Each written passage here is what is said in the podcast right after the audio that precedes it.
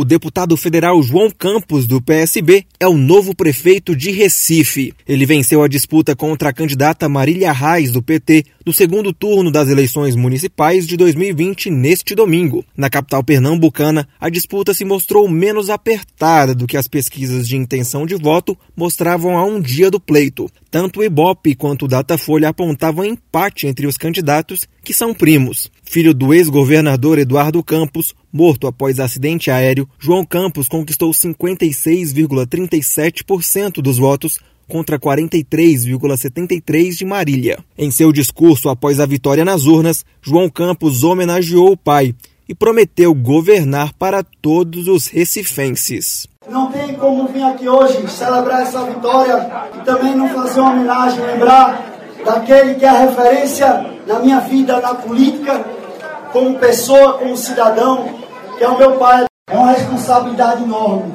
Os próximos quatro anos da minha vida serão dedicados de maneira integral ao cuidado do Recife. Vai ser de manhã, vai ser de tarde, de noite, sábado, domingo, feriado, dia santo, porque eu não entrei nada na vida pela metade.